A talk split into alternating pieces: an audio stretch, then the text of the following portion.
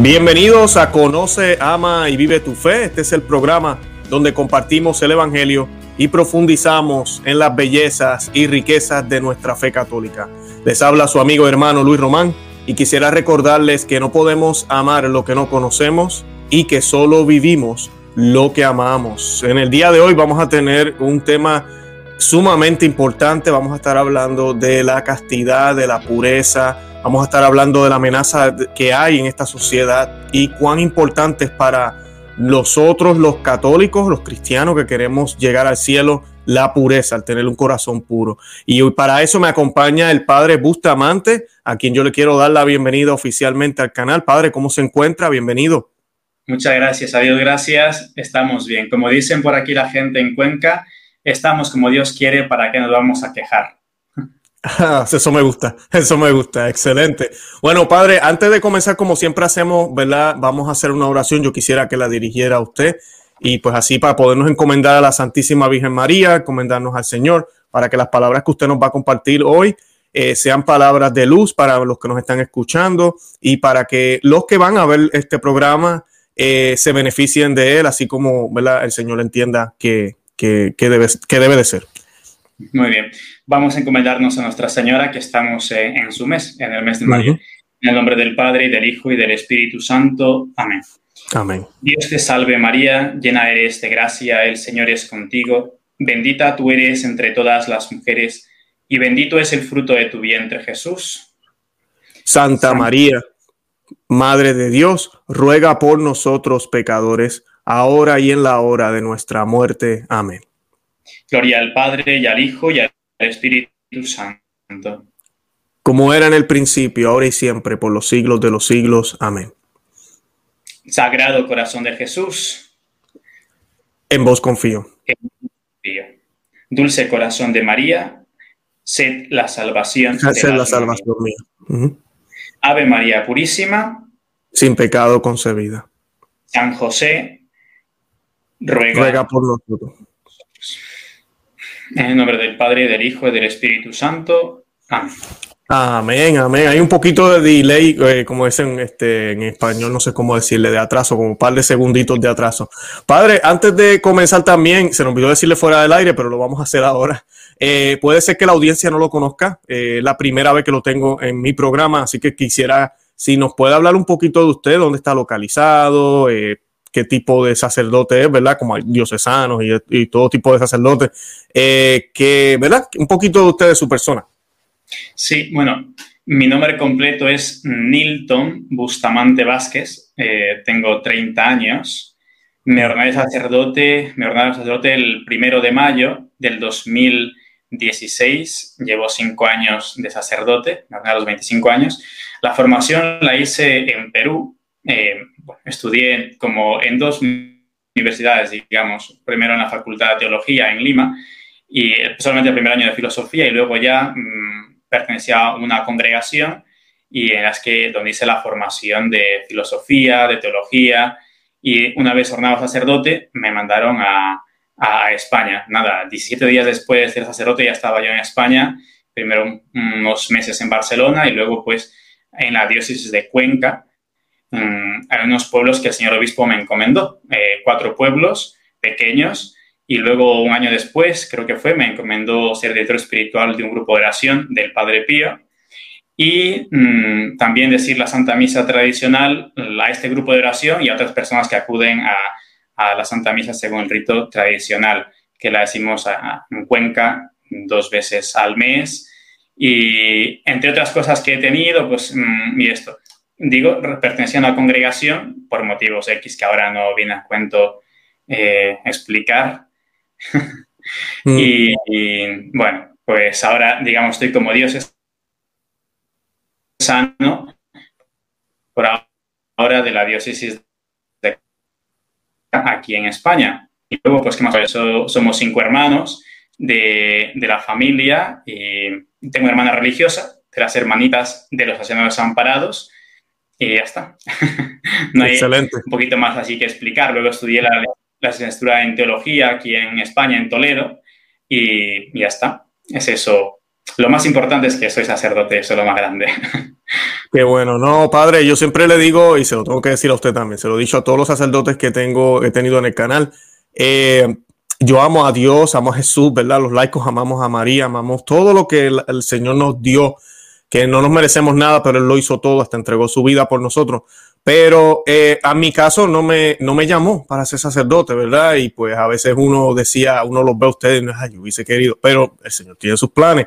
Y pues mm, a mí me ha tocado la vida casada, lo cual felizmente soy casado con hijos, eh, muy, muy contento. Eh, pero yo los veo a ustedes y los admiro porque, y les doy gracias a Dios de que Él instituyó el orden sacerdotal porque sin, sin, sin hombres como usted, pues yo no pudiera recibir la Eucaristía, ¿verdad? Sin hombres como usted, yo no tuviera la posibilidad de ir al confesionario y reconciliarme con Dios. Eh, ¿verdad? Como Él quiere que lo hagamos, ¿verdad? Es bien fácil, como nos dicen, ¿verdad? En mi cuarto solo, pero Él quiere que vayamos a donde ustedes. Y pues eso yo lo admiro, eso yo lo admiro muchísimo. Y pues de verdad que oramos mucho por ustedes. Tanto ustedes que necesitan sacerdotes, también nosotros necesitamos de sacerdotes. O sea, no me puedo autoconfesar a mí mismo, ¿no? Claro. no puedo a mí mismo, pues también necesitamos, como decía el cura de Aras, el sacerdote es el amor del corazón de Jesús, ¿no? Es lo más grande. Una las cosas más grandes que Dios ha dejado, que somos medios también, pero medios que Dios ha puesto y ya está. Excelente. Padre, me alegro que haya mencionado la, edad suya, porque vamos a hablar un tema que yo me atrevería a decir que es más difícil para jóvenes. Eh, ¿verdad? Vamos a hablar de la pureza, la castidad. Eh, yo no estoy diciendo que los adultos no pueden caer en esos pecados también, claro que sí, pero cuando uno madura un poco, eh, ¿verdad? Hasta, un, eh, ¿cómo se dice? Naturalmente las hormonas y todo ese tipo de cosas bajan un poco, en un sentido, pues uno se controla más. Y a la misma vez la madurez del ser humano, que se supone, ¿verdad? Que con el pasar de los años uno eh, crezca, ¿verdad? En madurez, en conocimiento, en sabiduría. Ah, pero usted tiene 30 años, es sacerdote, es joven, tiene unos votos que, ¿verdad? Son, son todo un reto. Y hoy vamos a estar hablando de este tema y me encanta que ese sea el escenario porque no nos está hablando cualquier persona, ¿verdad? Nos lo está hablando alguien que está dando testimonio de eso. Y pues la primera pregunta que yo quería preguntarle es qué es la castidad y cómo la podemos vivir, padre. Sí, bueno, mm, creo que antes de dar una definición de lo que es castidad, podemos decir, para mejor entender qué es la castidad, que, que no es la castidad. Como a veces para, por ejemplo, para definir a Dios, es más fácil decir lo que no es Dios que decir lo que es Dios, ¿no? Porque es inabarcable. Bueno, en este tema también podemos seguir un poquito esta táctica de decir que no es la castidad. Mire, cuando uno explica a los jóvenes o, matrimonios que en el matrimonio también deben guardar la castidad, se da una ración como, como de asombro, ¿no? Dice, ¿pero cómo? ¿También en el matrimonio hay que guardar la castidad? Como, ¿qué me estás contando, no? Si en el matrimonio ya no es pecado las relaciones sexuales, Dios ha bendecido esa unión. ¿Cómo es posible que también guarde la castidad en el matrimonio? Eh, claro, y, esta reacción en jóvenes o en matrimonios demuestra justamente una concepción sesgada de la castidad. ¿no? Eh, reducen la castidad a, solamente mm, no tener sexo. Es mm. a lo que reducen la, castidad. Y la castidad va mucho más allá del simple hecho de abstenerse de relaciones sexuales. Por eso, la castidad no se define como la abstención de relaciones sexuales. Desde luego, puede equivaler, de hecho, equivale a eso. Por ejemplo, en una pareja no casada, obviamente que la castidad es no tener relaciones sexuales, ¿no? No, usar la genitalidad fuera del matrimonio como simplemente un medio de, de placer. En el matrimonio, desde luego que también hay que vivir la castidad, pero no es justamente ahí la abstención de relaciones sexuales, sino que en el matrimonio es, hay que vivir la castidad no desvinculando el acto sexual de ese fin procreativo que tiene. Por lo tanto, la castidad no es solamente la abstención de relaciones sexuales. También podemos decir que la castidad mm, mm, tampoco es mojigatería o pudibundez. Es decir, eh, el mojigato es, es el, como el beato en el sentido despectivo de la palabra, no en el sentido, digamos, eh, bueno, sino en el sentido despectivo, el beato, que finge escrúpulo en todo. ¿no? Eh, no es casto quien se escandaliza del sexo, menos aún quien se avergüenza de él cuando es lícito. ¿no? La castidad es una cuestión, diríamos, de una mirada interior, mm, de una manera interior, no solamente de un caso externo, ¿no? También la castidad no es una cuestión de maniqueísmo. El maniqueísmo decía que todo lo corpóreo, todo lo material es malo, ¿no? Porque ha sido creado de alguna manera por el diablo. Entonces, por lo tanto, la, eh, digamos, la sexualidad sería malo para el maniqueísmo. Tampoco eso es la castidad. El sexo en sí mismo no es malo. Tampoco la castidad es insensibilidad, es decir, el rechazo hacia el sexo opuesto. El, el, no sentir la atracción por la otra persona, el sexo opuesto, que es algo natural, es algo raro, ¿no? hombre, si tienes una edad para sentir atracción por otra persona y no lo sientes, tal vez sea que tengas un don especial de Dios que te ha dado, que aún no sientes esa, ese impulso, o bien sea que tienes un problema, ¿no? O sea, hazte como revisar, diría yo. Bueno, en este caso, sabiendo que eso no es la castidad, entonces, ¿cómo podemos definir la castidad?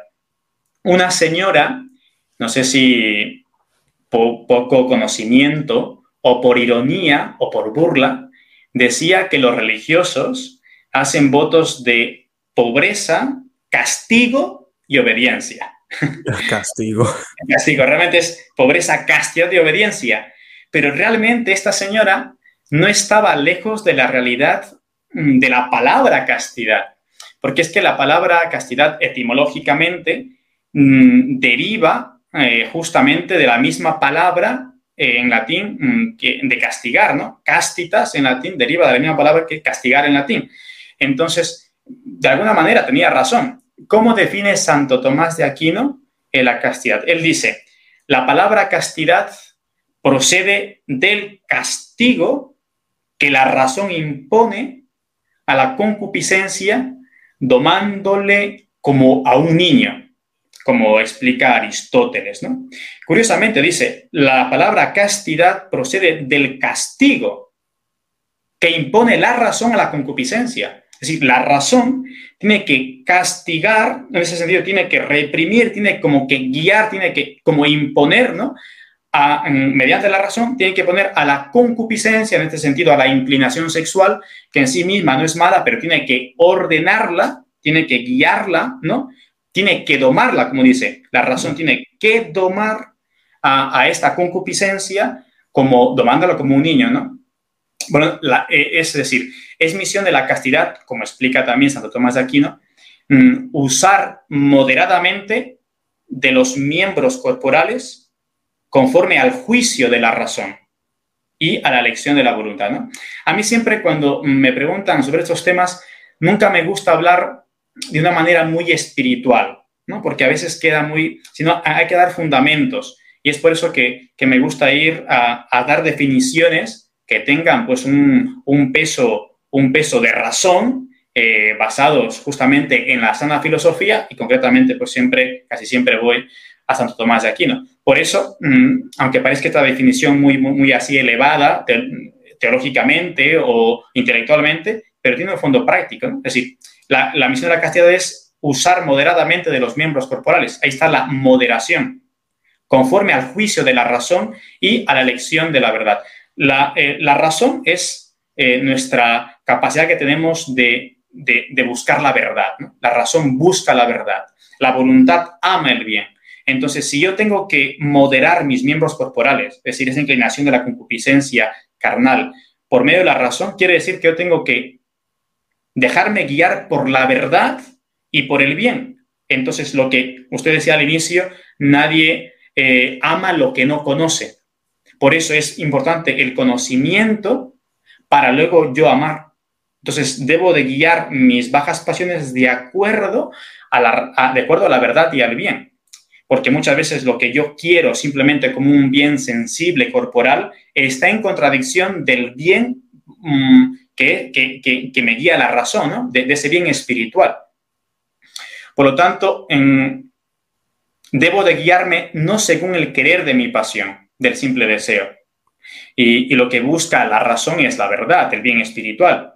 En cambio, la pasión solamente busca un bien sensible que si no está guiada por la razón, es un mal para la totalidad de la persona, es decir, para mi alma, para mi cuerpo, ¿no? Por lo tanto, podemos decir que, la castidad, eh, como función secundaria, ¿eh? como función secundaria, tiene esta misión de refrenar, de sujetar o de castigar el apetito sexual. O sea, reprimirlo para que no se salga mm, de sus cauces. Pero esta no es su única función, ni siquiera es lo más importante de la castidad, el refrenar, sujetar, castigar, sino lo más importante de la castidad es el encauzar esa energía, ese apetito hacia un amor auténtico. Hmm. Por eso, eh, San Agustín, primero cito a un autor, John Senior, que él decía que el pecar contra el sexto o el noveno mandamiento no solamente es que es un pecado, sino que es una mala, es una mala dirección del amor. Por eso San Agustín dice que la castidad es una virtud que, acompañada de la fortaleza, es capaz de sobrellevar cualquier mal antes de consentir al pecado. La castidad es una virtud que, acompañada de la fortaleza, es capaz de Mm, de, sobrellevar cualquier mal antes de consentir el pecado. Por eso la castidad se relaciona con la virtud de la fortaleza. Obviamente que la castidad está dentro de, esta virtud de, la templanza. La castidad es, una, es un modo, es, es como, no sé, una hija, podemos decir, es una manifestación de la templanza. Pero la castidad también se relaciona con la fortaleza.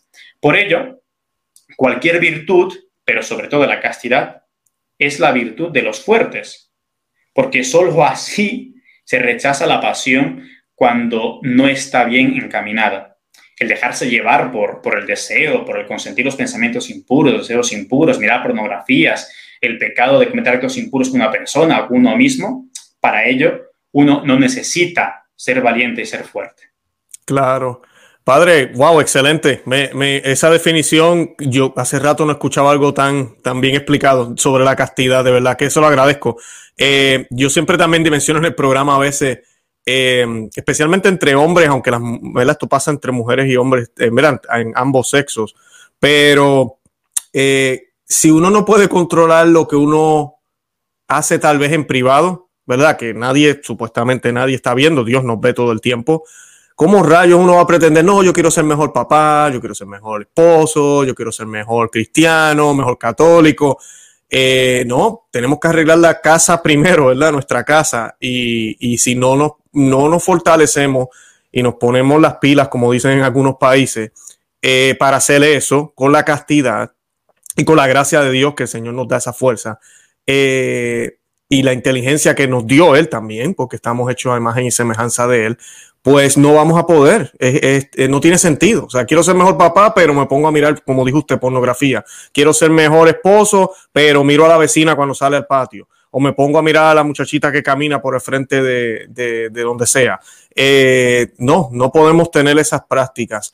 Ah, padre, ah, yo quería que me definiera algo más antes de seguir con la castidad. Y perdone que vaya brincando, ¿verdad? Pero, ¿qué es el pudor? Porque yo sé que a veces las personas confunden o hay como alguna confusión ahí. ¿Qué es el pudor y si hay alguna diferencia entre la castidad y el pudor? Y luego retomamos lo de la castidad. Sí, mire, para explicarle qué es el pudor, em, empiezo con un ejemplo que casi siempre me gustan poner ejemplos porque a veces se, entiende mejor, ¿no? Siempre y cuando pueda poner un ejemplo.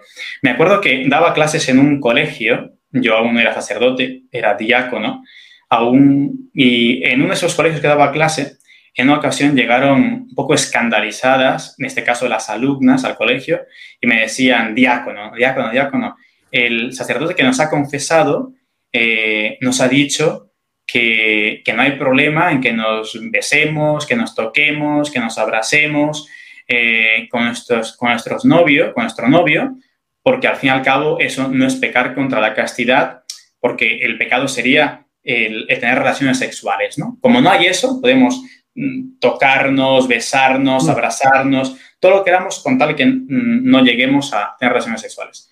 Claro, estaban escandalizadas y con razón, con razón, porque ellas tenían una concepción distinta de lo que es la castidad y este cura le estaba tumbando su concepción, ¿no?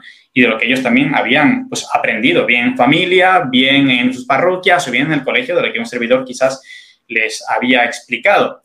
Entonces, lo que pasa es que este sacerdote una vez más, como, a, como aquellas personas que decían, ¿cómo es posible que también en el matrimonio debo guardar la castidad, estaba otra vez reduciendo la castidad a un aspecto simplemente de relaciones sexuales. ¿no? Y aquí entraría el tema del pudor. Y otra vez mm, voy a, definir el pudor con, Santo Tomás de Aquino. Eh, Santo Tomás de Aquino eh, dice que mm, el, pudor es una, es una hija, es una manifestación de la, de la, castidad, ¿no? Es una, bueno, el pudor es una manifestación de la castidad, es decir, una, así como la, lujuria tiene sus hijas, que luego lo expliquemos un poquito, el, también eh, la castidad tiene sus hijas, ¿no? Santo Tomás dice, el pudor pertenece de un modo especial a la castidad. El pudor es una palabra que indica vergüenza, dice Santo Tomás de aquí, ¿no? El pudor pertenece de un modo especial. Por lo tanto, se diferencia de la castidad, es distinta a la castidad, pero es una manifestación de la castidad. Mm. Eh, es decir, se encargará el pudor en poner orden y discreción en qué cosas?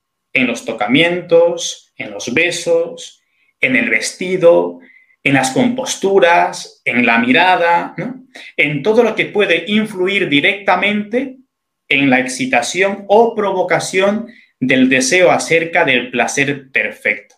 Desde luego que el pudor y la modestia, que son palabras semejantes, no estrictamente lo mismo, pero palabras semejantes, el pudor y la modestia se relacionan mucho con el tema del vestido. Desde luego que tiene que ver muchísimo con eso, y ahora explicaré un poquito esto, pero el, pudor eh, va mucho más allá, ¿no? Tanto en el ámbito interno, que sería en este caso, por ejemplo, los pensamientos, los deseos, y el, ámbito externo. En ese ámbito externo, justamente, eh, eh, es que el pudor tiene que poner, dice, orden e, y discreción.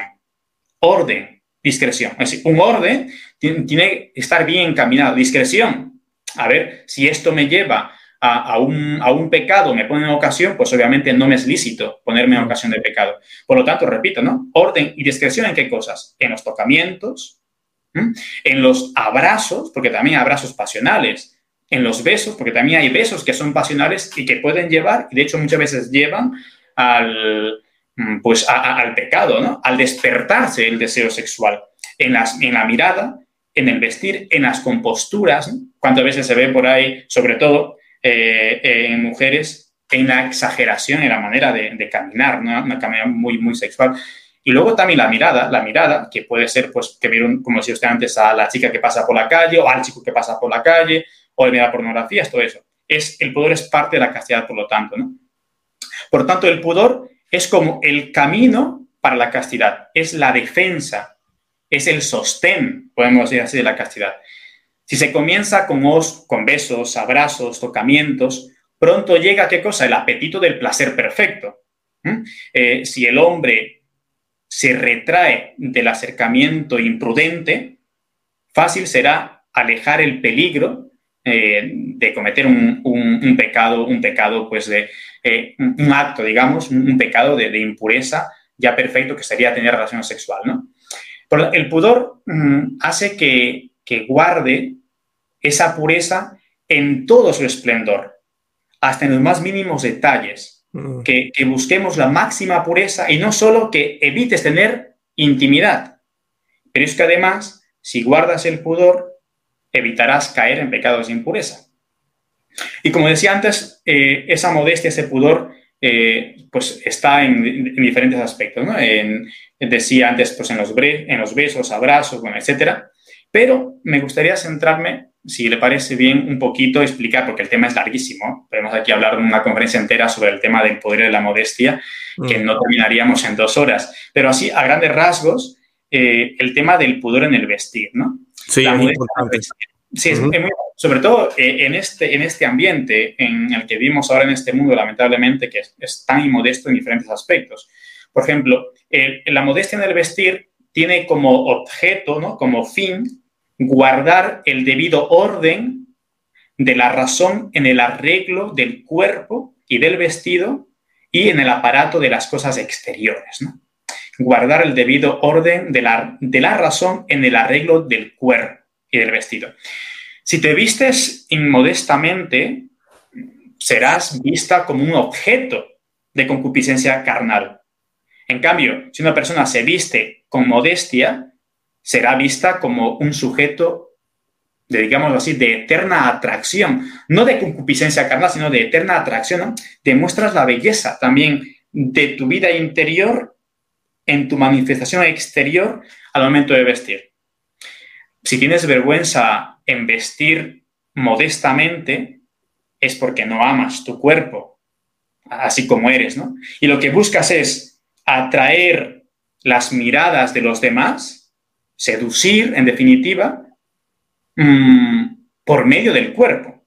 ¿Sí? Mira mi cuerpo, aquí estoy yo, ¿no? Eh, quieres mostrar. En cambio, si amas a Dios, te importará poco o nada lo que digan los demás.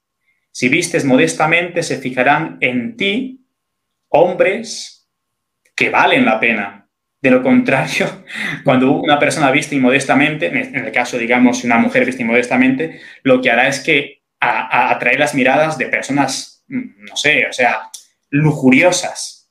¿Qué acabo? ¿Qué, al fin y cabo, qué quieres? ¿Ser amada o ser usada inclusive con la mirada? Ser deseada simplemente carnalmente, ser utilizada carnalmente, ¿no? Esto digo en cuanto a la mujer, pero también el hombre viste inmodestamente quiere atraer con medio del cuerpo. Con esto no quiero decir que la mujer no vista bellamente, que vista bellamente, si es que una mujer es mucho más bella, creo, cuando manifiesta su belleza interior por medio de, esa vestimenta exterior. Y para terminar este punto de la modestia, me gustaría mm, dejar claro que hemos llegado a este punto tan grande de la inmodestia en el vestir y porque esto es un plan también dentro de la, de la masonería diabólica. La masonería que quiere destruir justamente la iglesia, quiere eh, reinar desde lo escondido para que todos piensen que simplemente es normal el vestir modestamente. Hemos llegado a un punto en que nadie se escandaliza porque una persona viste inmodestamente. Pero es que la masonería lo ha hecho muy bien. La masonería, he leído textos de la masonería que dice, ¿no? La religión no teme la punta de la adarga, pero puede desaparecer bajo el punto de la corrupción. Hmm. No cansémonos de la corrupción. Podemos usar como pretexto para esta corrupción ¿no? el deporte, la higiene, eh, el puesto de salud. Es necesario corromper a fin de que nuestras chicas y chicos practiquen nudismo en su modo de vestir. Y para no causar demasiada reacción, hay que avanzar de una manera metódica, como siempre ha hecho el mal. Poco a poco. Primero, desvestirse hasta el codo. Sabes que antes, por ejemplo, las mujeres cuando vestían, pues se vestían, se tapaban todo hasta aquí, es decir, no se les veía ni siquiera el codo ni, ni los hombros, nada, iban todo muy, ¿no? Decía, bueno, vamos a empezar dividiéndole, por ejemplo, hasta el codo. Luego, eh, que la falda era, era larga, pues que se ponga la falda un poquito por debajo de las rodillas, luego por las rodillas, luego un poquito por encima de las rodillas, luego la minifalda, que la minifalda ahora ya quedó anticuadísima, ¿no? Luego la parte de arriba del pecho, luego los hombros. Entonces es un poco a poco que ha ido avanzando. Y luego, claro, la masonería que es consciente que las mujeres ejercen, esto a mí lo dicen ellos literalmente, las mujeres ejercen una influencia demasiado grande sobre los hombres para que nosotros podamos reformar el mundo si no reformamos a las mujeres es imposible. Dice, para destruir el catolicismo es preciso por comenzar a destruir a la mujer. Pero ya que no podemos suprimir a la mujer, corrompámosla con la iglesia, porque la corrupción de lo mejor es lo peor, ¿no? Cuando la mujer ha sido corrompida, ¿sabes? sabemos por, experiencia que la mujer, eh, en su belleza, en su grandiosidad, en esa en esa divinidad de alguna manera que Dios le ha dado, eh, atrae mucho al hombre. Entonces, la, mujer atrae mucho al hombre. Y cuando la mujer se ha corrompido, también corrompe al hombre. Y una manera como ha hecho la masonería, mm, cómo ha logrado esa corrupción de las mujeres por medio de, las modas inmodestas. Por eso, te ponen un anuncio para vender un coche, un carro, una moto, lo que sea que te ponen ahí, una mujer semidesnuda. ¿Qué tiene que ver la mujer semidesnuda con el coche, con el carro? Nada pero te ponen anuncios de Coca-Cola, de lo que sea, te van metiendo por allí, ¿no? Termino con una cita de San Juan Crisóstomo, un padre de la iglesia del siglo V-VI. Eh, él decía en cuanto a las mujeres que se visten inmodestamente, repito, esto se puede aplicar a hombres, pero el texto es sobre las mujeres, decía San Juan Crisóstomo, ¿no? Tú mm, eres más criminal que los que envenenan el cuerpo, porque tú asesinas no el cuerpo, sino el alma. Dices que nunca mm, enviaste a otros a pecar. No lo has hecho, por cierto, con tus palabras, pero lo hiciste con tu vestido, con tu comportamiento, y mucho más efectivo que lo que, podrá, que, lo que podrías con tu voz. Y dime, ¿a quién condenan en un tribunal? ¿A quien tomó el veneno o a quien lo preparó? Tú haces esto no a enemigos, ni por necesidad, ni por lujuria, pero salido de una torpe vanidad y orgullo. Por lo tanto, el deseo de sentirse eh, que eres la muy, muy para provocar por, por medio de tu cuerpo. Yo creo que a grandes rasgos podemos decir que esto, en definitiva, es lo que es la, la modestia. Excelente, no, excelentísimo. Me recordaba, padre, también la estrategia de Satanás con Adán y Eva, ¿verdad? Se fue por la mujer, eh, nos dice las Sagradas Escrituras, pero Dios también tuvo su plan, ¿verdad? Y, y la Inmaculada Concepción, la Santísima Virgen María, ¿verdad? Eh, escogida por él, mujer, para traer la salvación al mundo, ¿verdad? Traer a Cristo. Eh, eh, es definitivamente el papel de la mujer es importantísimo en la sociedad y en, el, y en, la, en la naturaleza creada por el mismo Dios. Padre, le, también le quería hacer un comentario. Ayer yo estaba con, con, mi jefe, ¿verdad? Fuimos a almorzar y me acuerdo que nos atendió un muchacho, porque esto también es parte de la masonería, muchacho bien flaquito y tenía pelo largo. Y yo le digo a mi jefe, estábamos hablando de él y le quería que le hiciera una pregunta al, muchacho, pero yo no sabía si era un él o ella. Porque ahora también ese es el otro problema. O sea, las mujeres visten como hombres. Y los hombres también las modas, pantalones ajustados, también están las modas un poco como afeminadas. Y, y, uno no sabe quién, quién es hombre o quién es mujer ahorita mismo. Yo creo que eso también es parte de destruir ese orden, esa, esa belleza masculina, esa belleza femenina que fue creada así por Dios.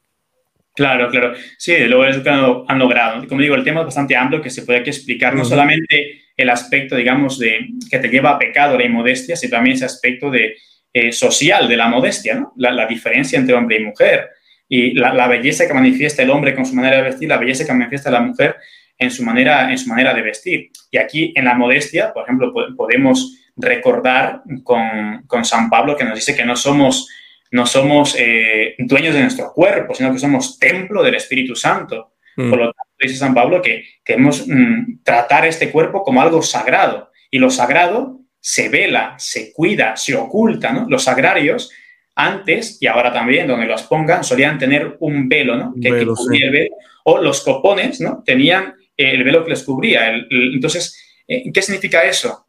No es para que no entre el polvo en lo sagrario, que también tendría un fin de eso, pero sobre todo era como recordar que lo sagrado está velado, el cuerpo es sagrado y también debe estar velado, debe estar oculto ante, ante las miradas y debe ser manifestado, dado a aquella persona que te ha prometido eh, fidelidad dentro del matrimonio ante Dios.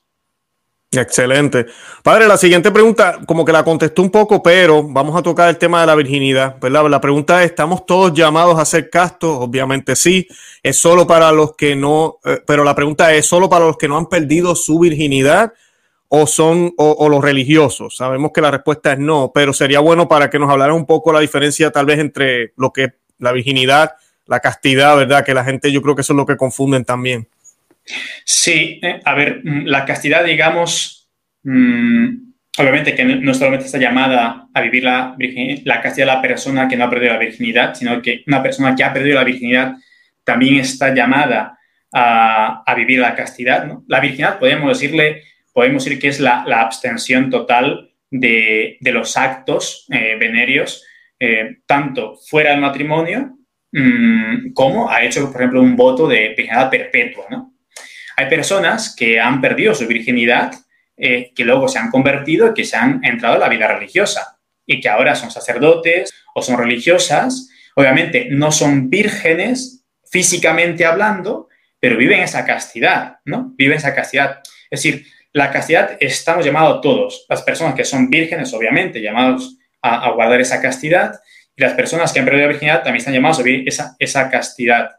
Y en primer lugar, estamos llamados a ser castos porque nuestra condición, nuestra condición de, personas nos eleva por encima de, lo puramente animal.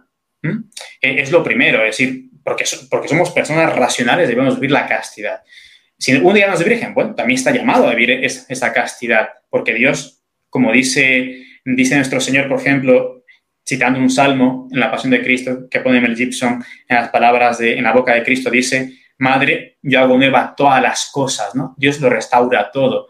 No puedo volver, obviamente, a ser otra vez virgen si uno ha perdido la virginidad, pero puede otra vez guardar esa virginidad espiritual, digamos, esa castidad. Por lo tanto, cada persona debe vivir la castidad según la vocación que Dios le ha dado. Una persona soltera debe vivir su castidad o su virginidad en esa soltería, absteniéndose de relaciones sexuales hasta el matrimonio, una persona casada debe guardar la castidad mm, dentro del matrimonio, que es no desvincular una relación sexual de ese fin procreativo que, tiene justamente el acto sexual, tiene un fin procreativo. También es una relación de amor, esa unión, obviamente, no es vincular el fin procreativo dentro de la relación sexual, que es guardar la castidad en el matrimonio, y también es obviamente abstenerse de vez en cuando, que viene muy bien, de relaciones sexuales. Y por otra parte, el, que tiene la vocación de religioso debe de vivir su castidad con ese plus mm, que él se compromete, religioso o sacerdote o religiosa, ¿no? Eh, con ese voto de castidad o esa promesa de celibato en el caso de los diocesanos, es decir, tiene que vivir su castidad de esa manera. No es que yo esté más obligado como religioso a guardar la castidad que aquel que no está. Sí, estoy más obligado porque tengo un voto ante Dios, pero es que tanto al no casado o al soltero o al, al, casado o a mí o a la religiosa, nos manda y nos obliga un mandamiento. Perdón, dos mandamientos, el sexto y el noveno, ¿no? No cometerás actos impuros y no desearás pensamientos ni deseos impuros. Eh, yo creo que es, me gustaría citar a San Pablo, mm, nos ilumina aquí para ver cómo cualquier persona cualquiera que sea su vocación está llamado a guardar castidad. San Pablo en la primera carta a los Corintios, eh, capítulo 6, del 9 al 20 se puede leer, yo leeré trozos, mm, donde él, él nos dice, ¿no? ¿No sabéis acaso que los injustos no heredarán el reino de Dios? Dice, no os engañéis, ni los impuros, ni los adúlteros, ni los afeminados, ni los homosexuales heredarán el reino de Dios. Pero el cuerpo no es para la fornicación, mm, sino para el Señor y el Señor para el cuerpo. ¿No sabéis que vuestro cuerpo, que vuestros cuerpos son miembros de Cristo? ¿Y había de tomar yo los miembros de Cristo para ser los miembros de prostituta? De ningún modo. ¿O no sabéis que quien se une a la prostituta se hace un solo cuerpo con ella? Pues está dicho, los dos se harán una sola carne. Luego, San Pablo termina diciendo, mm, ¿o no sabéis que vuestro cuerpo es santuario del Espíritu Santo, lo que decía antes, ¿no? Que está en vosotros y habéis recibido de Dios y que no os pertenecéis, dice San Pablo, habéis sido bien comprados. Glorificad, por tanto, a Dios en vuestro cuerpo. Y esto lo tiene que hacer toda persona, repito, eh, soltero, casado, religioso, todos, ¿no? Bueno, y luego hay otra cita de San Pablo, por ejemplo, puedo citar a 1 Corintios también 3, mm, del 16 al 17, dice, ¿no sabéis que sois santuario de Dios y que el Espíritu de Dios habita en vosotros? Si alguno destruye el santuario de Dios, mm, Dios le destruirá a él, porque el santuario de Dios es sagrado y vosotros sois ese santuario, ¿no? Es decir, la, reconocer nuestra dignidad de, personas por ser justamente ese templo del Espíritu Santo, nos tiene que llevar ya a, guardar esa castidad. Claro, claro. Entonces, definitivamente, ¿verdad? Es importante mantener la pureza, ¿verdad? Es importante eh, para poder entrar al cielo, tener un corazón puro, ¿correcto? Sí, sí, desde luego, porque eh, como ya, ¿no? El, mismo San Pablo lo dice, es decir, porque para entrar al cielo de hecho, hay que guardar este, la castidad. Mire, podemos fijarnos en el mensaje de la Virgen de Fátima. La Virgen de Fátima, eh, que dijo a los pastorcitos? Dijo que los pecados que más llevan al infierno son los pecados de lujuria. Y San Alfonso María de Ligorio, un moralista mm, famoso, muy famoso, un gran santo, decía que los que se condenan no se condenan sin un pecado de impureza. Se puede condenar por otras cosas. ¿eh? Faltar a misa un domingo es pecado mortal, si no voy porque no me da la gana ir, por ejemplo, y me muero al día siguiente y no me he arrepentido y no me he confesado, no he hecho un acto de contrición, me condeno. Pero decía él que casi todos los que se condenan se condenan siempre con algún pecado de impureza. ¿Y, por qué los pecados de lujuria llevan al infierno? Eh, yo creo que la explicación, otra vez la respuesta, nos la da Santo Tomás de Aquino. Él cuando explica mm, la lujuria, habla luego de las hijas de, la lujuria, mm, que, son, bueno, son, son, varias hijas de la lujuria. Bueno, por ejemplo, está la ceguera de la mente, la desconsideración, la inconstancia, la precipitación, el amor propio, el odio a Dios, mm, el amor a este mundo, la abominación o desesperación Mm, de un mundo futuro, ¿no? Entonces él cuando habla de estas hijas de la lujuria, cuando habla de una de las hijas que es el, egoísmo o el amor propio, él dice, una de esas hijas, el egoísmo o amor propio, dice, que busca un placer desordenado y es causa del odio a Dios, impidiendo con la misma fuerza de la concupiscencia el amor a Dios. El otro es el amor a la vida presente, en la que se encuentra el placer, y la desesperación de la vida futura, ya que quien no reprime los placeres carnales no se preocupa de adquirir los espirituales, sino que siente fastidio de ellos. Mm. Entonces, Santo Tomás de Aquino, ¿qué llega a decir? Pues justamente que una de las hijas de la lujuria es ese amor propio, ese egoísmo, me centro yo, porque ¿qué, al fin y al cabo, ¿qué es el pecado de lujuria? De una manera casera, no tan técnica ni filosófica, teológica, podemos decir que la lujuria es utilizar al otro o utilizarme a mí como un objeto sexual, buscar mi placer, ¿no? En sentido estricto, la lujuria se define de otra manera, pero en la, digamos, al fin y al cabo es verdadera esta definición. Busco al otro como un objeto de placer. Por lo tanto, es mi egoísmo, es mi placer, ¿no? ¿Qué, conlleva? Que conlleva, en último término, el odio a Dios. Como Dios me prohíbe hacer esto, no quiere que haga esto, al fin y al cabo termino rechazando a Dios. ¿Y el odio a Dios qué lleva? Pues lleva a hacerme un hombre totalmente carnal, a animalizarme, por lo tanto, a no pensar en la vida eterna, porque lo que, en lo que ha quedado desordenado el hombre después del pecado original es en, el, en la soberbia justamente y en la lujuria, ¿no? en mejor dicho, en la inclinación sexual es tan fuerte esa inclinación que si uno, como decía Tomás, no reprime, no guía, no, no educa, entonces termina eso animalizándome, porque lo más animal que tiene el hombre es la, es la, es la lujuria, es lo más bestial que tiene. Y por lo tanto, cuando me dejo llevar por ello, me hago hombre animal, me hago eso, un ser simplemente terrenal que no me deja pensar en lo espiritual. Por eso vemos ahora tan animalizado el mundo. Claro. Se ha dejado arrastrar por el pecado de lujuria. y, al fin y al cabo, como también dirán muchos autores buenos, eh, me fío de ellos, que dicen, por ejemplo, que una de las causas del ateísmo de ahora justamente es el pecado de lujuria.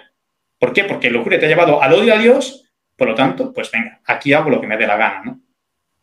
Ya, así mismo, eh, no, por eso hay tanto eh, caos y desorden en el mundo ahorita, definitivamente.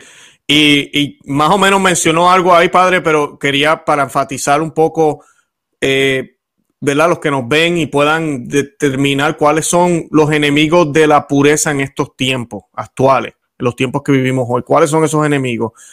Sí, mire, mm, realmente los enemigos son varios, pero antes de ir a esos enemigos que vemos, los más palpables, digamos así, creo que la, raíz eh, eh, mm, es mucho más profunda, ¿no? El motivo es mucho más profundo. Primero hay que decir que los enemigos eh, ahora son los mismos que, los de siempre, ¿no? Los enemigos del alma que son el mundo, el demonio y la carne. Eso siempre van a estar ahí. Desde que hay pecado original son los enemigos. Ahora siguen siendo los mismos.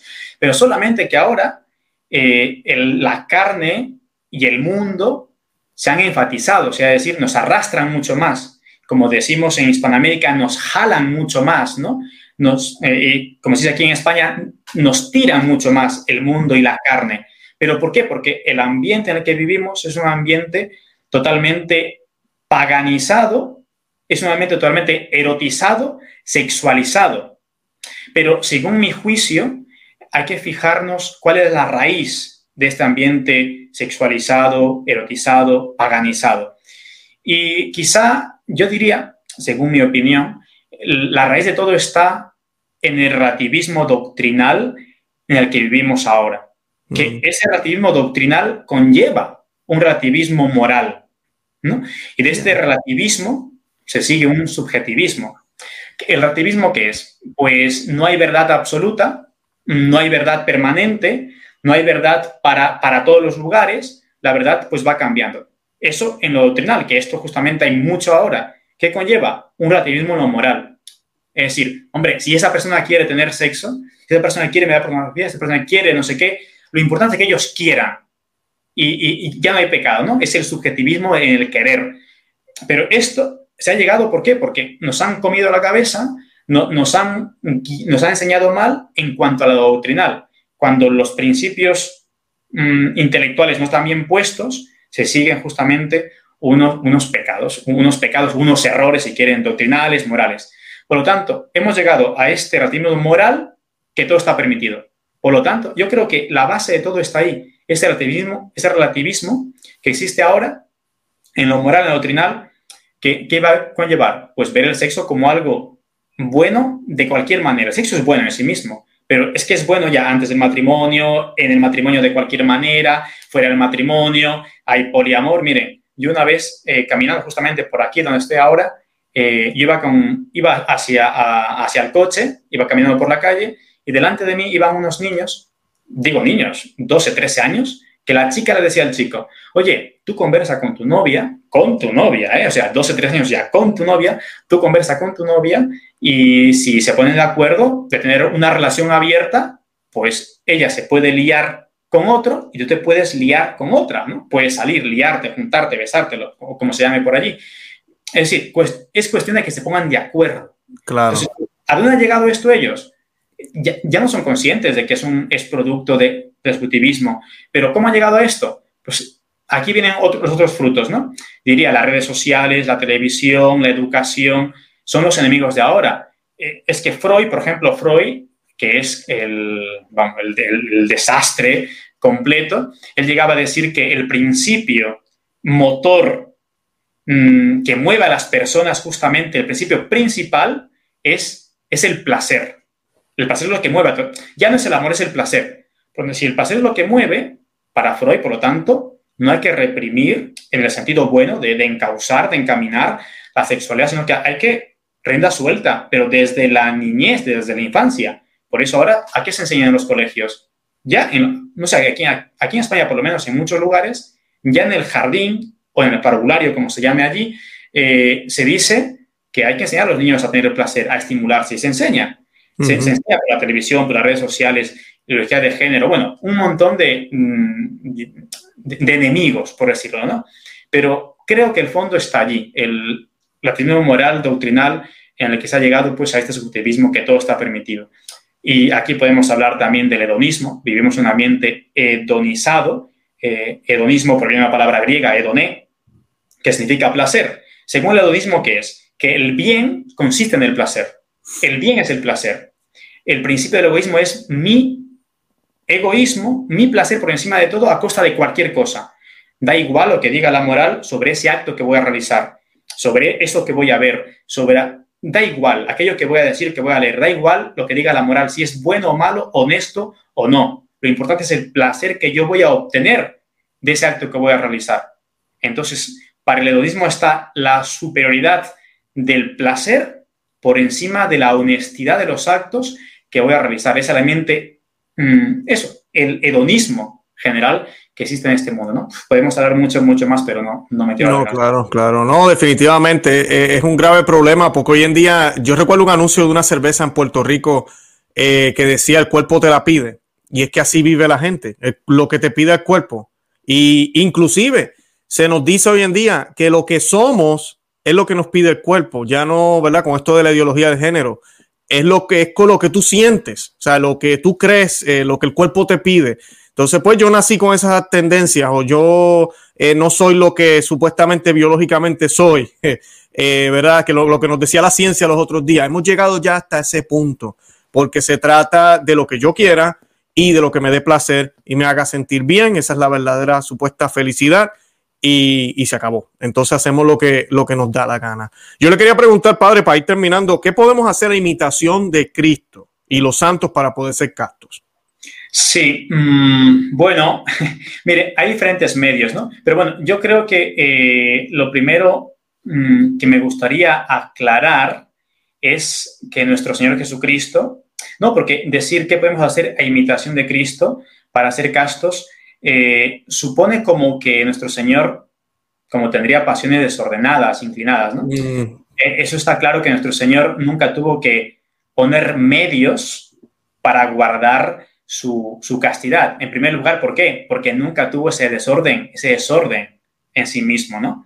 Él era totalmente perfecto en sí mismo. Por ejemplo, a veces se suele escuchar en la predicación Jesús nos enseña la necesidad de orar porque él rezaba, tenía necesidad de rezar a Dios Padre y es mentira. Santo Tomás de aquí nos explica que Jesús no tiene ninguna necesidad de rezar a Dios Padre porque él mismo es Dios como tal y como su naturaleza humana está unida a su divina, está contemplando a Dios cara a cara también en cuanto que es hombre verdadero, ¿no? Pero él, sin embargo, ora, se levanta temprano, se retira solas a rezar, por ejemplo. ¿Para qué? Para darnos ejemplo. Mm, igual como que se bautiza no porque tienes que bautizar, sino por darnos ejemplo que debemos de bautizarnos y luego para santificar las aguas, claro, ¿no? De esta manera también podemos decir que Jesús nos da ejemplo de cómo guardar la castidad, no porque él tuviese inclinación, ¿vale? hacia, una inclinación desordenada en cuanto a su sexualidad, porque él también era un hombre sexual, porque es hombre verdadero, ¿no?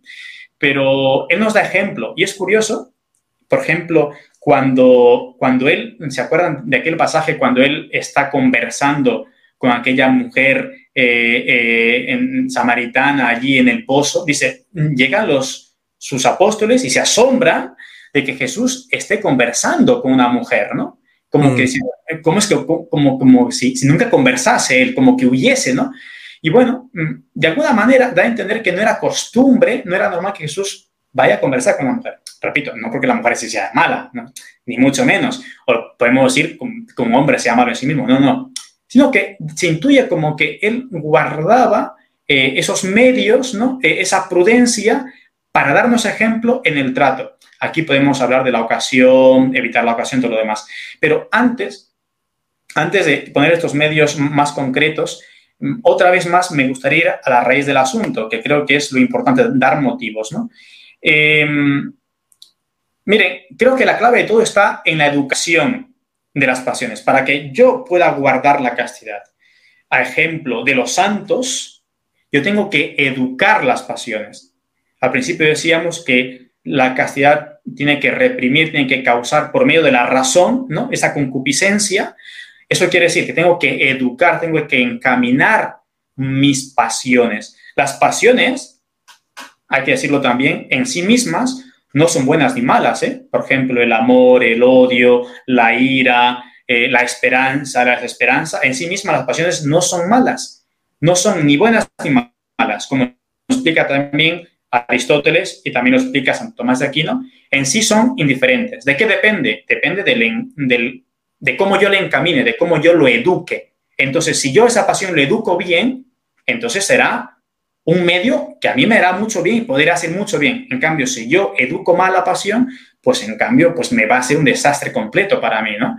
Eh, por ejemplo, San Francisco Javier era un hombre muy pasional, él, quería gloria, quería honor, quería todo, y luego cuando se convierte, no deja de ser pasional en el sentido que quería gloria, pero esa gloria no lo busca para sí, sino que lo busca para Dios. Esa pasión que estaba antes mal ordenada, ahora la encamina bien. ¿no? Por lo tanto, digo, lo primero es encaminar bien la pasión, educar bien las pasiones hacia un objeto bueno. ¿Y, ¿Y cómo encamino bien esa pasión? Miren, creo que lo primero de todo es mm, darme cuenta, darme cuenta que me es necesario y conveniente educar mi pasión. Y luego, después de darme cuenta, claro, si no me doy cuenta, ¿cómo voy a educar mi pasión? ¿Cómo voy a vencer la lujuria si no me doy cuenta que eso es un mal para mí? No solamente como pecado, sino también como persona, que me estoy animalizando. No solamente ya digo como pecado, porque también la persona que es atea también está guardada a vivir dignamente como persona, ¿no? A no animalizarse por la lujuria.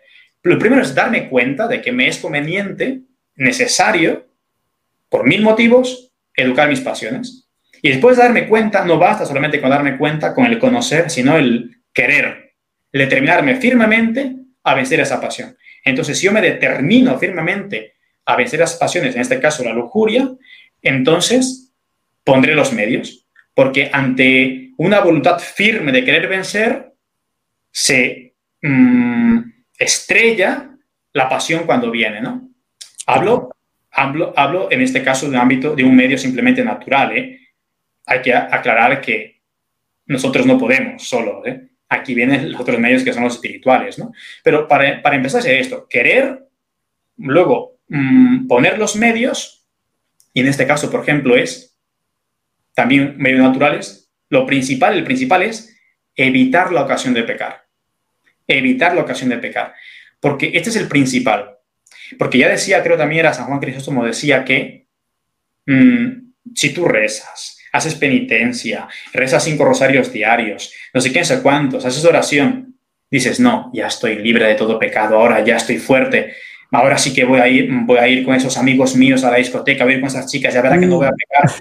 Claro, es imposible. Decía, es decir, lo más importante para la castidad es evitar la ocasión de pecar.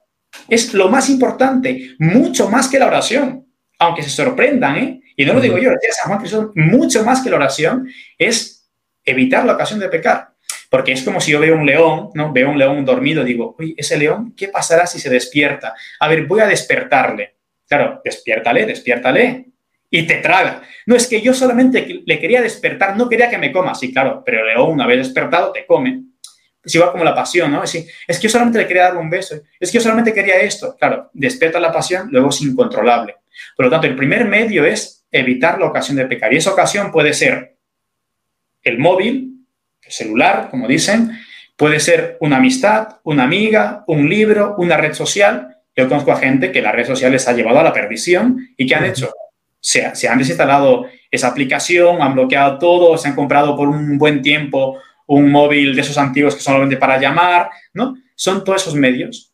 Y claro, pero para evitar esa ocasión, es verdad que necesito también sobre todo, en este caso ya, los medios espirituales, que podemos hablar aquí, por ejemplo, de la oración, necesario, ¿no? Porque por la oración nos vienen todas las gracias, son los canales, los sacramentos, la confesión frecuente es necesario. ¿Por qué me voy a confesar si siempre lo mismo? Dice, pues, pues confiésate, porque es que Dios solamente te perdona el pecado en la confesión, que además te da la gracia para que puedas vencer.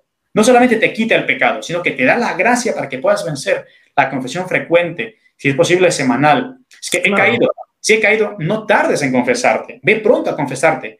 Y es muy importante cuando uno se va acostumbrando al pecado, a cualquier pecado, pero sobre todo el pecado de lujuria, cuando se acostumbra, luego parece que ya no es pecado, ya te has acostumbrado, es de hecho parte de ti. Luego ya no sientes el dolor del pecado de lujuria o de cualquier pecado. Por lo tanto, la confesión frecuente, como mantiene ese ambiente tu alma, eh, eh, en eso de, darte cuenta de que es pecado, de, la conciencia de pecado. El gran problema de nuestro mundo es justamente que se ha perdido la conciencia de pecado. Y más aún, que se llama bien a lo que es mal. Y se llama mal a lo que es bien. Sería entonces la confesión frecuente, está clarísimo, la comunión frecuente, que es la fuente, es Cristo mismo a quien recibimos. Una devoción especialísima a Nuestra Señora, a la Virgen María, a quien no decimos Ave María humildísima, sino Ave María purísima, ¿no?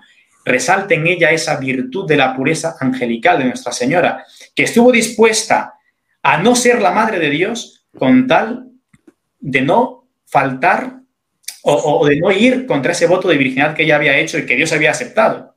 Por eso pregunta, ¿cómo se aquello? Puesto que no conozco varón, es decir, tengo un voto que Dios me ha aceptado. Estaba dispuesta a no ser Madre de Dios con tal de guardar su, virginidad. ¿no? Bueno, pero Dios pone todos estos medios y yo creo que es eso. Y luego, pues, evitar, mm, repito, no ponerse en ocasión de pecar, los móviles, las redes sociales, la mortificación.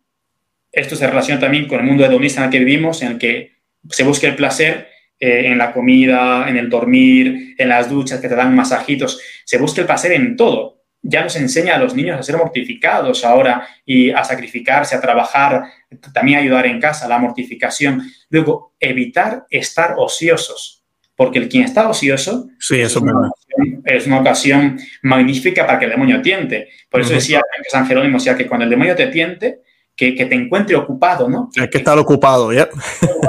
Pues, hombre, yo digo, cuando estás en la cama sin hacer nada, la cama es para dormir.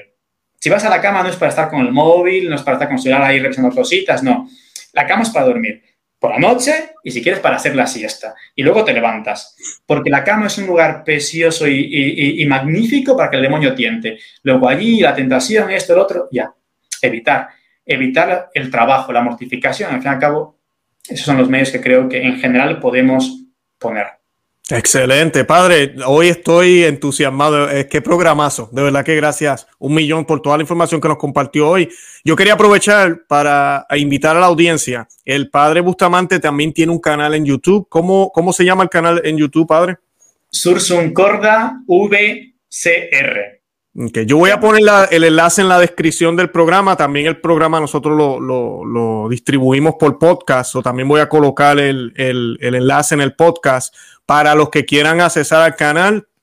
Tengo entendido que usted tiene charlas, me estaba mencionando antes de comenzar el programa, eh, y buen material para que los que nos están viendo se beneficien de, de, ese material. Así que invito a los miles que nos están viendo que vayan y se suscriban al canal. Así más personas pues van a saber que el Padre Bustamante, ¿verdad? Su canal existe y toda la información que está ahí disponible. Padre, ¿algo más que quiera añadir? No, yo creo que no y hay que... Creo que hay que pensar que somos hombres espirituales, ¿no? El gran problema de nuestro tiempo es que somos hombres, nos ha animalizado tanto el mundo, el ambiente consumista, consumista, materialista, que nos ha quitado, nos ha quitado en el sentido de decir que no nos deja pensar en que tenemos alma, en que somos alma, bueno, esto filosóficamente no es tan, tan acertado, pero para que nos entendamos que somos alma también y, y que estamos llamados a la vida eterna.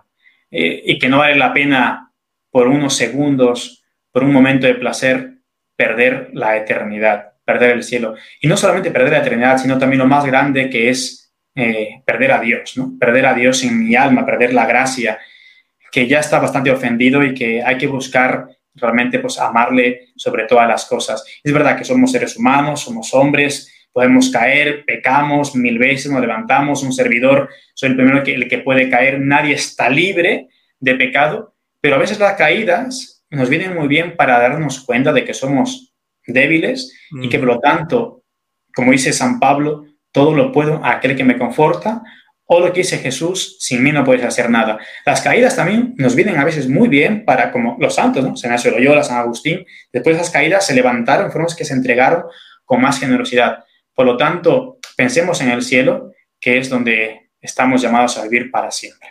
Amén. Gracias, Padre, de verdad. Eh, para terminar, como siempre le pido a los sacerdotes que invito, no puedo terminar sin que nos dé la bendición eh, a todos los que están viendo el programa, lo van a ver y, um, y a mí también, obviamente. no me puedo ir sin eso. Muy bien. Nuestro auxilio es el nombre del Señor que hizo que ha hecho el cielo y la tierra. La bendición de Dios Todopoderoso, Padre, Hijo y Espíritu Santo, descienda sobre vosotros y acompañe siempre. Amén. Amén. Muy bien. Gracias, Padre. De verdad que le, le agradezco que haya aceptado la invitación. Ojalá no sea la última vez que lo tengamos aquí en el programa. Y, y, nada, le invito a los que están viendo, como ya mencioné, que vayan y visiten el enlace también a, del canal del Padre Bustamante. Además de eso, como siempre les invito a los que ven este programa, que lo compartan, que le den me gusta para que más personas se enteren de que existimos. Y si no hay nada más que decir, eh, yo siempre me despido con la eh, frase, ¿verdad? O con la ejaculatoria Santa María, ora pro nobis. Así que le pedimos a la Santísima Virgen que ruegue por nosotros. Santa María, ora pro nobis. Que el Señor lo bendiga, Padre. Muy bien, igualmente.